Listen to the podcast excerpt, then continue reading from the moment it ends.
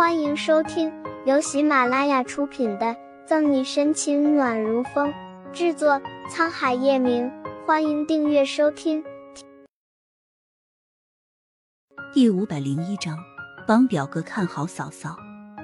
小小的人立在窗前，看着楼下的车水马龙，点点头。很好，按计划行事。第一步成功了，那他离报仇就不远了。是少主。不过，大长老那边，罗莱特欲言又止。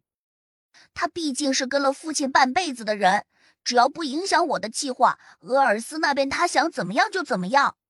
他虽然只有十岁，但这些年的经历让他就一心想着复仇，哪怕成为他人手中的傀儡木偶。明白了，少主。罗莱特暗暗扼腕叹息。少主还是一个十岁的孩子。同年人仍在父母怀里撒娇，他却背负了这么多。林俊看看手腕上的时间，整理衣领。我先走了。算算时间，小希姐姐应该到学校了。接到林俊，沈西带着他兜了一圈风，然后去下城工商大学等顾春寒下课。三人这才回的小公寓。我说顾春寒，当初你说小住几日，你这都住了大半个月了，而且马上就要实习。你还带着我这干嘛？吃完饭，收拾好厨房，沈西顺手捡了一个抱枕，朝玩游戏玩的热火朝天的顾春寒丢去。顾春寒手上发着大招：“嫂嫂，我这不是帮我表哥看着你吗？老实交代，你有没有把我的事情都告诉你表哥？”沈西突然警铃大作，不好的感觉在心底蔓延开来。小屁孩！你不是还有作业没做吗？来，我教你。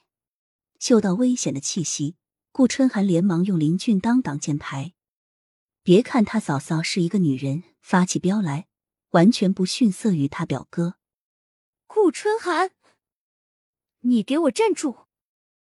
沈西眼疾手快的拽住顾春寒，黑着脸：“你都和你表哥说什么了？”难怪他说今天叶晨玉怎么会知道他。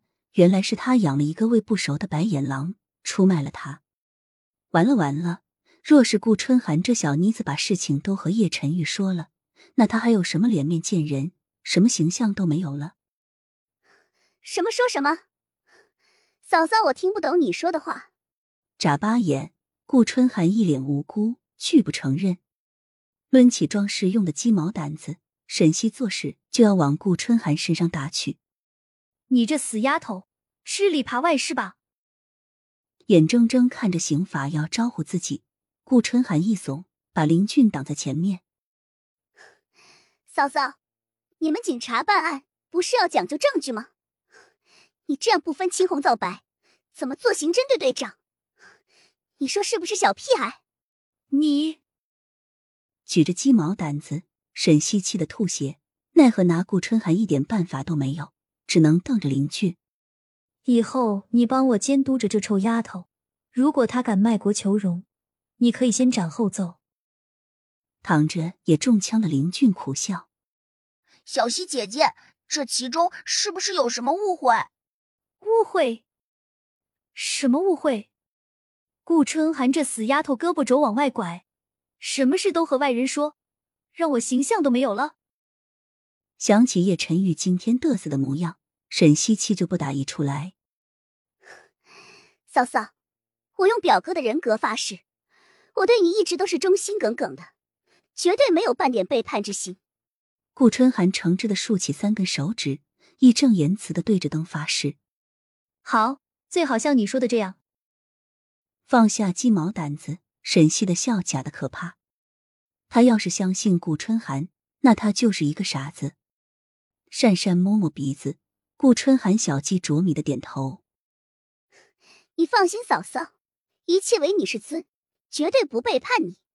嗨，这还真是个苦差事，一边是表哥，一边是嫂嫂，他还真是难为情。